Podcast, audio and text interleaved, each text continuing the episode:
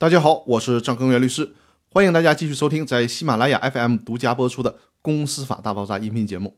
今天要和大家聊的话题是实股股东享有哪些权利的第四部分。对于有限责任公司的股东来说，一个最大的权利就是优先购买权了。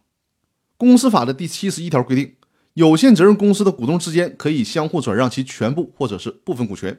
股东向股东以外的人转让股权，应当经其他股东过半数同意。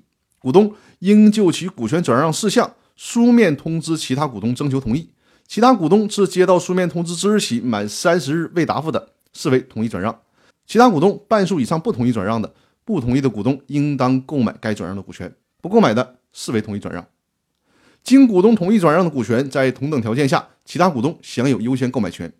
两个以上股东主张行使优先购买权的，协商确定各自的购买比例；协商不成的，按照转让时各自的出资比例行使优先购买权。公司章程对股权转让另有规定的，从其规定。这一条的意思就是说，有限责任公司内部股东之间转让股权是没有什么优先购买权限制的。比如说，隔壁老王、小明、李富贵都是公司的股东，在他们三个人之间随便转让股权。比如说，李富贵把股权转让给隔壁老王，小明不能跳出来说不可以。反之呢，要是转让给小明，隔壁老王也不能提出否定意见，但是如果要转让给公司现有股东以外的人，那就得先问问大伙了。问完之后，三十天之内没有任何答复的，就视为同意了。如果有不同意转让的股东呢，那不同意的股东就得购买人家的股权，否则就视为你同意了。不能既不同意也不购买，那就是纯属捣乱了。但股权转让给现有股东以外的人，在同等条件下，现有的股东是享有优先购买权的。比如说，李富贵他要把股权转让给不是公司股东的王大拿，公司百分之十的股权卖给王大拿的定价呢是一百万。这个时候，公司股东隔壁老王跳了出来，说一百万我老王买了。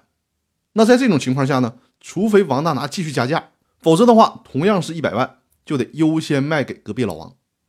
但公司法第七十一条最后一款提到，公司章程对股权转让另有规定的，从其规定。这就意味着。公司章程可以改变以上的规则，在实践当中就限制出让条款，比如说入股之日起三年内不能向公司以外的人转让，这种约定呢通常是有效的。但是最高法院也强调，虽然公司章程可以对股权转让做出限制，但是不能严重剥夺股东的权利。比如说你章程里写一辈子不能把股权转让，那这种约定就是无效的了。所以说我们做实股激励的时候就需要注意。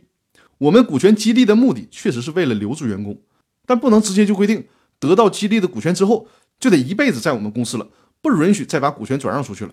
这样说是不行的。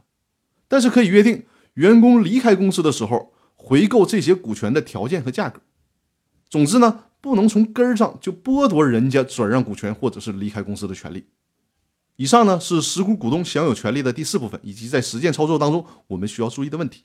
那好，更多内容我们。明天继续，谢谢大家。